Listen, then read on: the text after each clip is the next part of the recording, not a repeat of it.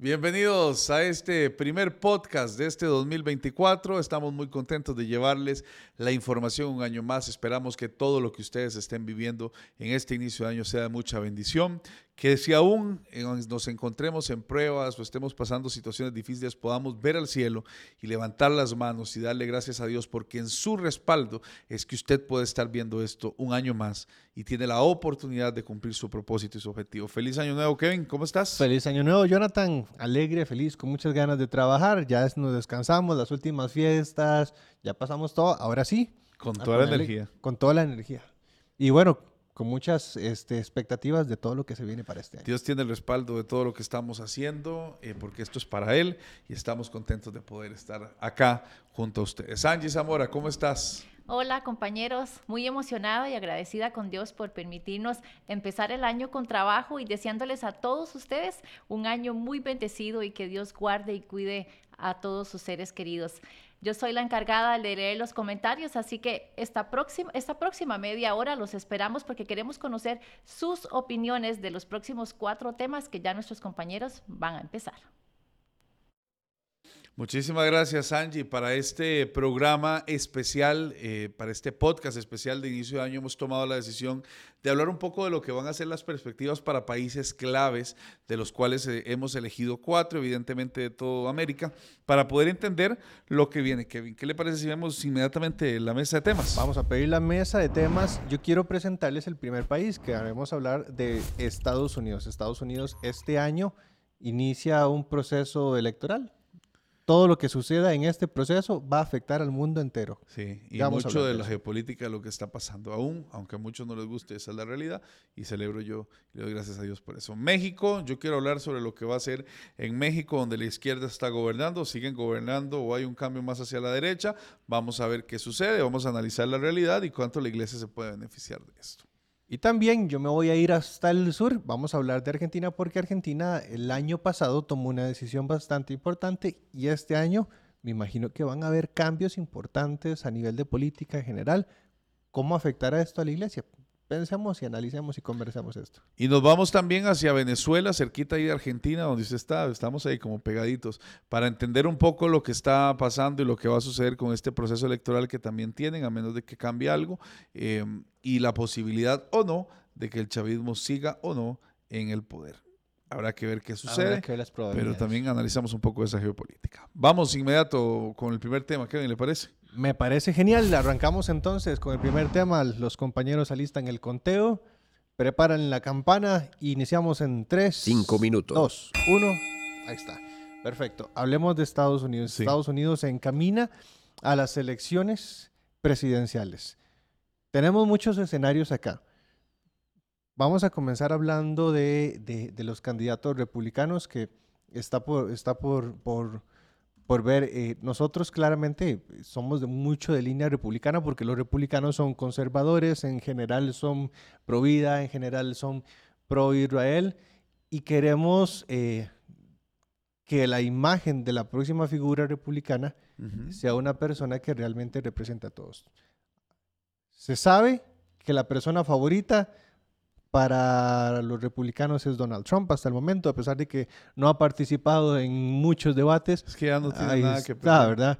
Eh, pronto aparecen figuras fuertes como de Santis, está por conversarse, pero realmente sí eh, hace falta en Estados Unidos, ah, particularmente el presidente, una figura bastante fuerte, una persona bastante decisiva, porque Jonathan lo conversamos, no me acuerdo si hace dos podcasts o hace tiempo, lo conversamos, cómo la falta de una figura fuerte propició, yo no voy a decir que es culpa, pero propició que hubieran tantos conflictos internacionales. Un claro ejemplo es lo que pasó el año pasado con Israel. Israel, si Israel tuviera un defensor más fuerte, más, más intencional, como lo fue Donald Trump en su momento, me cuesta creer y me cuesta imaginar que jamás se hubiera atrevido a invadir como lo hizo el año pasado. Por eso es tan importante las elecciones que se vienen en Estados Unidos. Hay muchas personas que lo afirman. Es más, yo lo creo también que lo de Ucrania, no sé si se hubiera dado con una persona como Donald Trump a la cabeza. La gente cuestiona de cómo tener un, no solo un gobierno demócrata, sino un gobierno de Joe Biden, una persona que representa una figura eh, muchos lo han calificado como débil, una persona que se pasa tropezando en, en los escenarios importantes, ¿verdad?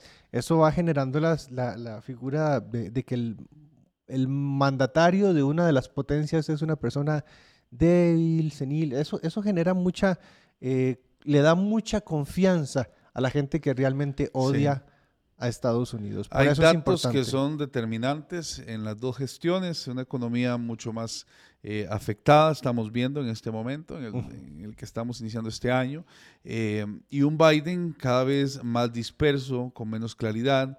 Creo que hay muchos temas que juegan en contra de Joe Biden, entre ellos su edad, una persona de avanzada edad, ya desgastada, porque un proceso, el, no solo la elección, sino lo que significa el proceso electoral eh, para ganar una elección es agotador y es lo que viene. Pero encontré aquí unos datos que me parecen interesantes, ¿verdad?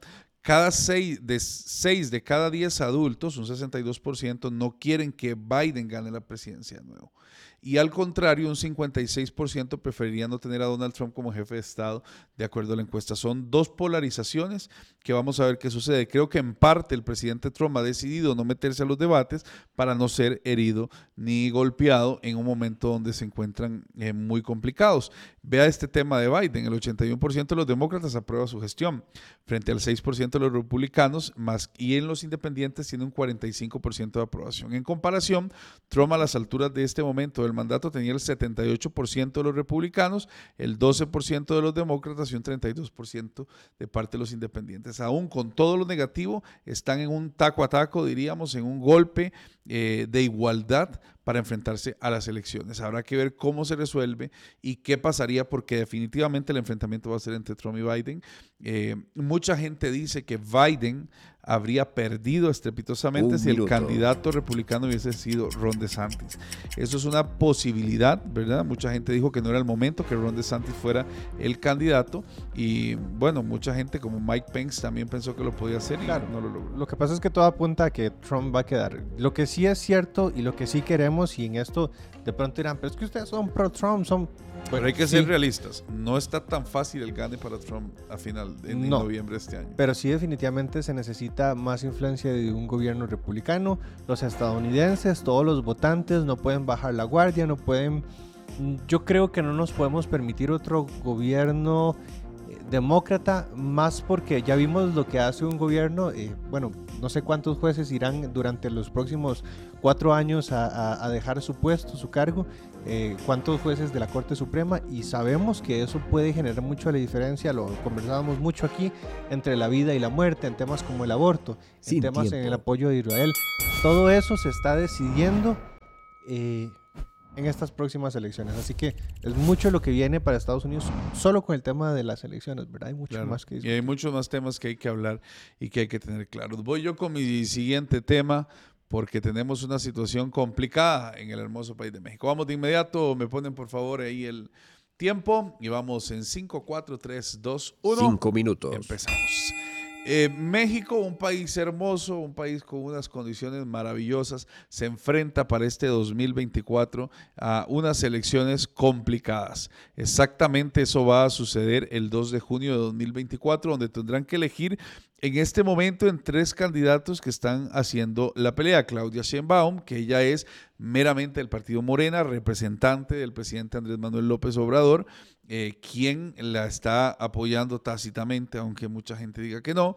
Eh, el segundo puesto lo había traído Xochitl Galvez, que es del Partido Acción Nacional y que había tenido una, una carrera política prodigiosa, una empresaria, una mujer con una visión también eh, importante. Y han entrado dos, la elección venía, iba, iba siendo como que iba a ser dos mujeres y que México iba a tener su primera mujer, hasta que aparecen dos figuras eh, importantes que hay que analizar. Eh, la primera, por nuestra simpatía a él, es Eduardo Verástegui, que en este momento está complicado eh, de cara a esta elección y habría que ver cómo empieza eso a levantarse. Tiene una, una estructura mediática en contra de él muy fuerte y un lobby en su contra enorme. Podríamos decir que suman muchos los enemigos. Y por otro lado está Samuel García, quien es candidato, es el gobernador de Nuevo León un país que ha tenido unas condiciones eh, inmejorables, Tesla tiene ahí su, su, fábrica, diríamos que la única fábrica que está fuera, en que está en Latinoamérica está en Nuevo León.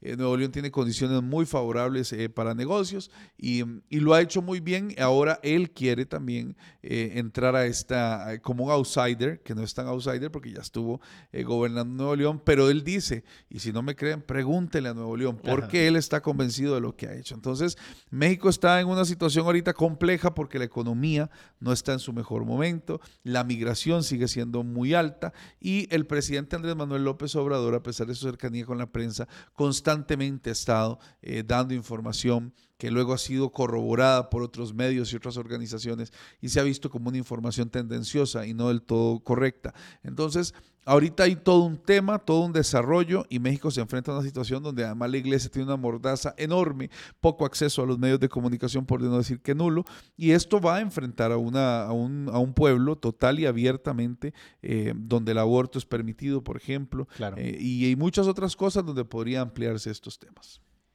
Y hay que ver el tema de, los candidatos, eh, que están los candidatos conservadores con la fuerza con la que van. Ya lo mencionaba usted, que de pronto es alguien con mucha, mucha influencia. Él, eh, bueno, dio mucho de, qué hablar el año pasado, como el simple hecho de una película le permitió conversar con otros gobiernos eh, y eso le dio mucha fuerza política. Habrá que ver qué tanto le afectan los detractores.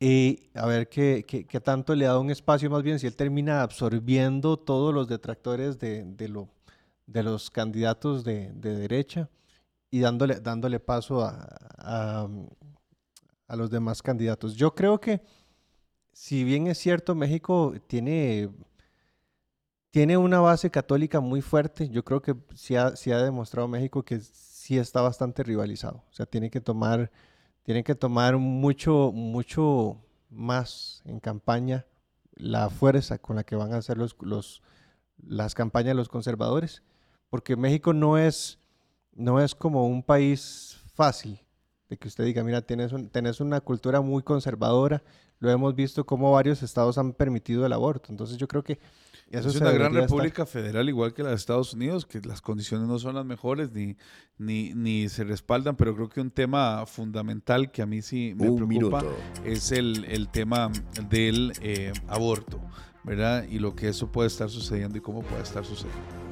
Y ver cómo logra un nuevo gobierno eventualmente poder ayudar a, transformar esto, volver a transformar la, la, idea de, de, de ir bueno, trabajar en la Corte Suprema, qué tanto pueden colocar más jueces, qué tanto pueden influir para generar eh, un, equilibrio y, poder incluso revertir el tema de los abortos que se han estado dando. ¿Qué tanto tiene la estructura de, México la capacidad de poder revertir esto? Eh, bueno, no soy experto ¿verdad? En, el tema de la política de México, pero creo que sí definitivamente se necesita personas con mucha más influencia conservadora en México. Eh, López Obrador fue una persona que fue un, eh, muy impopular en gran parte de la iglesia cristiana. Entonces creo que la iglesia... No, y va a seguirlo siendo, porque sus políticas son completamente contrarias a lo que nosotros creemos. Creo que hay gente de la iglesia que le apoya por otros motivos, que son totalmente respetables, todos se respetan, pero no necesariamente correctos. Eh, de acuerdo a lo que la palabra. La iglesia tiene que movilizarse un poco. Tiene que movilizarse, pero la tienen amarrada. Y ese es el problema con México. La iglesia no tiene tanto margen de acción como así la tienen otros países de América Latina, donde hay mucho más acceso, por ejemplo, a los medios de comunicación que ya están completamente vetados para que la iglesia pueda hacer algo. Ahí es algo preocupante y que es como difícil resolución también, Vamos, Vamos de inmediato con los comentarios. ¿Qué ha comentado la gente, Angie, de todo esto que estamos hablando y de lo que también ha sucedido con estos países eh, el año pasado? Bueno, ¿cuáles son los retos para este 2024? Lo que están pidiendo las personas que nos están comentando son presidentes conservadores. Por ejemplo, nos vamos a ir para el tema de Estados Unidos. Por acá tenemos algunos de los comentarios que nos dejan nuestros seguidores y por acá Denis nos comenta, estamos unidos Estados Unidos necesita a Donald Trump como nuevo presidente, que devuelva la paz a Estados Unidos, que defienda los valores y defienda la familia. Aparte nos pone bendiciones. Bendiciones para usted también, Denis Rodríguez Pérez. Tenemos también por acá a Andrés Zamora 22. Ella nos comenta, pedimos a Dios que el próximo presidente de Estados Unidos sea un presidente conservador con temor de Dios y bendiciones. Bendiciones para usted también, Andrés Zamora. Otro de los comentarios que tenemos por acá, quienes nos dejaron su opinión con el tema de México, cuáles son los retos para el próximo año, para este año, perdón. Tenemos a Gisela Sananza, quien ya nos comenta, mucho éxito, Dios es el que posiciona, un gran abrazo, un gran abrazo para usted también. Y otro comentario que tenemos por acá es el de Zamora 691 y él nos comenta, México necesita un presidente con temor de Dios y que principalmente defienda la vida y la familia. Parte de los comentarios que ustedes nos están dejando, aún nos quedan dos temas más que analizar, dos países más, así que compañeros, continúen con más. Muchísimas gracias, Angie. Y vamos de inmediato al tercer país. nos vamos hacia el sur. Pedimos a los compañeros que nos alisten el conteo. Ya está listo. Bueno, perfecto. Entonces iniciamos en 3, 2, 1. 5 minutos. 5 minutos para hablar de algo que ya sucedió en Argentina, pero que va a provocar que muchas cosas sucedan. Javier Milei, en contra de muchos pronósticos, se logra llegar a la presidencia de Argentina con una propuesta muy radical, hacer muchos cambios de manera definitiva para romper con una inflación que estaba definitivamente ahogando a los argentinos. Y él también llega como alguien nombrado como un populista de extrema derecha. Esto a nosotros, a nosotros acá en Mundo Cristiano suena como algo muy extremista, pero para nosotros es buena noticia porque de pronto sabemos que es una persona que va a luchar por los principios. Cosas importantes que ya ha hecho ley tan siquiera haber, este, como quien dice, haber arrancado. Eh, sus políticas hacia Israel, bueno, lo comenzó, usted, lo comentó el año pasado, como él de una vez eh, decide romper financieramente el país con países como China, decide irse y decir, bueno, vamos a mejorar nuestras relaciones con Israel, con Estados Unidos, a partir de ellos, a partir de este momento son nuestros socios. Eso va a ser un cambio bastante importante para Argentina. Me llama mucho la atención, Jonathan, una publicación que él hace, que fue algo que él compartió, de hecho fue algún estudio que compartió de Infobae, donde dice que el riesgo país de Argentina dice que cayó un 7.6 desde el 2000. El riesgo país eh, como dentro de los mercados. O sea, se vuelve más confiable Argentina.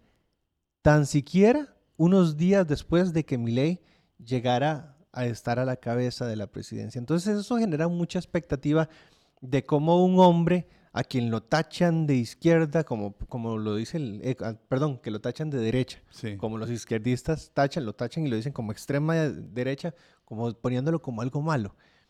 Y vemos a esta persona que la tachan de esta manera de populista, ya empieza a hacer cambios positivos a nivel país desde unos cuantos días después de que quedó electo se ha hecho muchos cambios y él dice que va a hacer otros cambios mucho más bruscos, pero creo que desde ya Argentina ya ha podido ver con sus propios ojos que están dando un cambio muy, muy bien, eh, muy bueno hacia, o están caminando bien con Javier Milei. Tomaron una buena decisión. Muchos dirán, fue una decisión desesperada. Sí, pero creo que Dios está guiando los pasos del pueblo de Argentina a un buen camino. Yo creo que también es parte de, la personalidad de, Javier Milei, que es una personalidad realmente explosiva. Eh, a mí me parece que hay cosas que dice que sí se salen de tono, ¿verdad?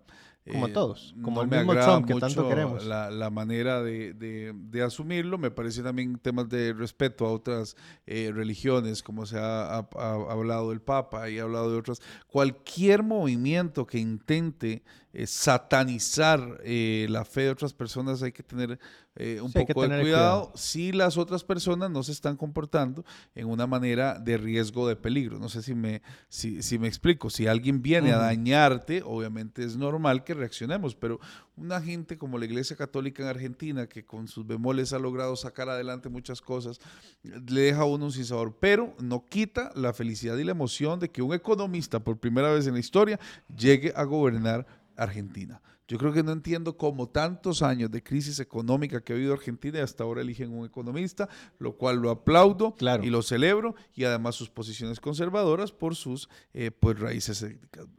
Realmente nosotros hemos sido muy enfáticos acá en el mundo cristiano en decir que no necesitamos particularmente a un cristiano evangélico protestante o a un pastor en el gobierno para tener a alguien que defienda los intereses de la iglesia. Mi ley ha demostrado que rechaza temas como la ideología de género. Tengo que insistir y ser enfático con esto. Israel está pasando un momento, un momento bastante importante en esta época y tener un país que decida apoyarlo y estrechar relaciones, un país nuevo como lo es Argentina, que lo haga de la manera que lo hace ahora, creo que es bastante importante. Y nosotros creemos como cristianos también que eso trae bendición para toda Argentina, el simple hecho de que un gobierno decida estrecharle la mano a Israel. Se rompen 20 años, además del peronismo al poder, que eh, Javier Milei lo hace y viene una excelente oportunidad para ver qué, qué va a suceder, cómo se va a resolver y lo más importante, cómo va a mejorar las condiciones en Argentina. ¿Cómo afectará los temas de interés? ¿verdad? Habrá que ver qué tanto puede influir en el tema del aborto, en el tema de la ideología de género que estos últimos 20 eh, años, decía usted, se, se, metió y se incrustó mucho en la sociedad argentina. Y Argentina nosotros sabemos que es un país muy polarizado, particularmente en Latinoamérica, en estos Sin temas. Tiempo. Entonces creo que es bastante importante y lo que puede suceder en los temas que le, que le interesan a la iglesia. Y Javier Milei eh, tengo muchas expectativas para bien. Vamos a ver qué sucede este año. Vamos a ver qué sucede. No lo vamos a, a, glorificar, a santificar, pero creo que hay buenas no nos corresponde a nosotros, pero vamos a ver qué tal, si lo logra, si posiciona bien los temas que son importantes. Vamos con el último de nuestros temas, compañeros, si me ayudan por favor a poner ahí el conteo y estaríamos listos para ver cuál es la última nación de la que vamos a hablar. Venezuela, en 3, 2, 1. 5 minutos. Iniciamos. Bueno, Venezuela tiene otra particularidad para este año 2024 y es la posibilidad de eh, ir a elecciones presidenciales. Qué tan sean, qué tan transparentes o no. Eso lo tenemos que ver. Ha cambiado un poco la dinámica y la persona que estaba al frente del, este, del eh, Tribunal Electoral ya no está Tibisay Lucena, sino que hay otra persona. Y creo que esto puede hacer la diferencia, por lo menos es lo que esperaríamos. Mucha gente habla eh, de que la oposición venezolana, que también no ha estado cohesionada, no ha logrado hacer una propuesta, vaya a estar más complejo. Es exagerada la migración de venezolanos alrededor del mundo. Es necesario y es un llamado de auxilio. Personas que están saliendo, pero hay otro montón de gente que tal vez no estamos analizando, Kevin, y es que las personas están saliendo de Venezuela, pero hay otro grupo muy grande que se está quedando en Venezuela. Hay un montón de gente que está en Venezuela tratando de sacar adelante el país y que muchas de las personas están empezando a recibir remesas para poder ir dinamizando un poco la economía. Eso en cierta medida está beneficiando. Pero también yo quiero mandarle un abrazo especial, eh, Kevin, a todas las personas que se quedaron en Venezuela, que están luchando en Venezuela y lo más importante, que se logre de alguna manera eh, resolver este tema tan importante como es el acceso de las personas, la democracia de las personas, la salud de las personas y tener un, lugar donde uno puede eh, generar eh, un empleo, eh, un, negocio, una nueva forma de salir adelante y no donde las personas estén dependiendo solo de los ingresos externos, como ha sucedido, por ejemplo, con yo Cuba. Le soy, yo le soy muy honesto.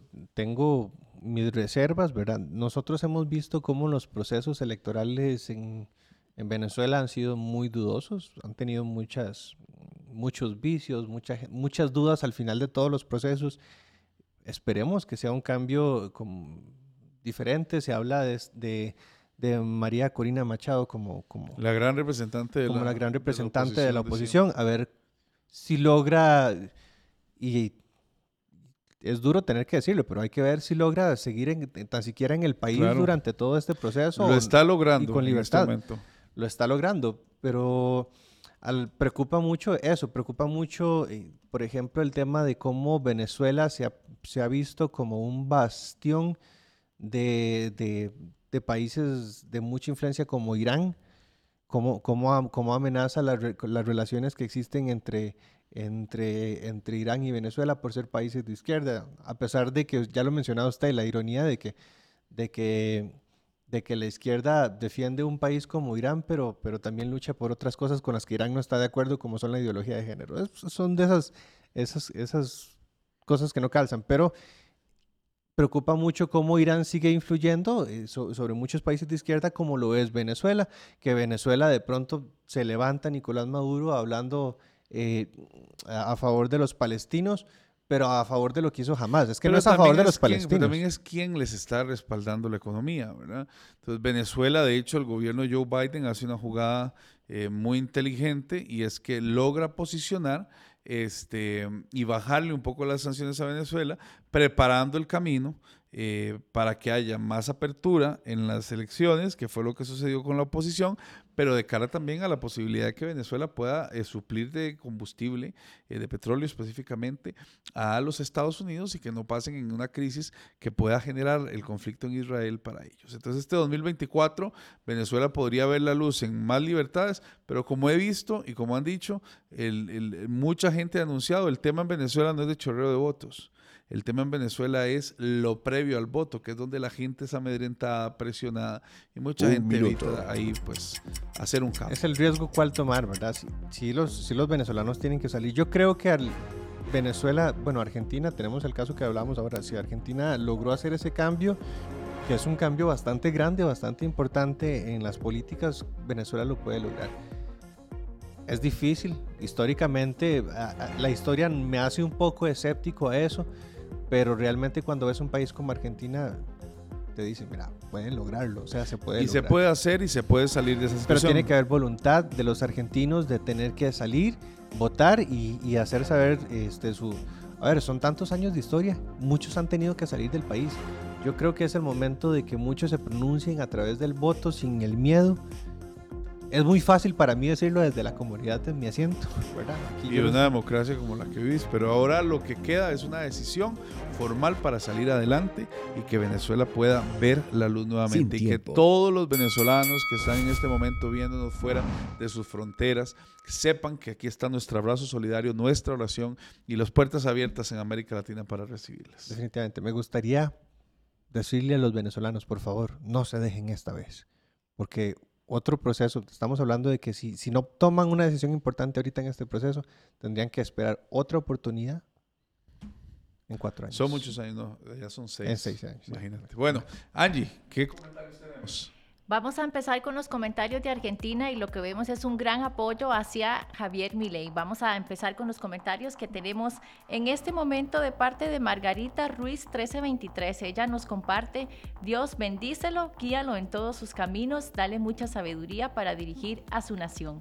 Ese mismo sentimiento es el que nos comparte Priscila-Bernici99 ella eh, comparte, gracias Dios por poner como presidente a un hijo tuyo en mi país, Argentina.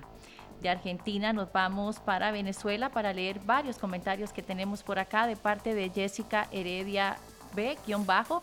Ella escribe, oramos por la libertad y democracia de las naciones del mundo, que se produzca un avivamiento en el nombre de Dios, que se establezca el orden en Venezuela.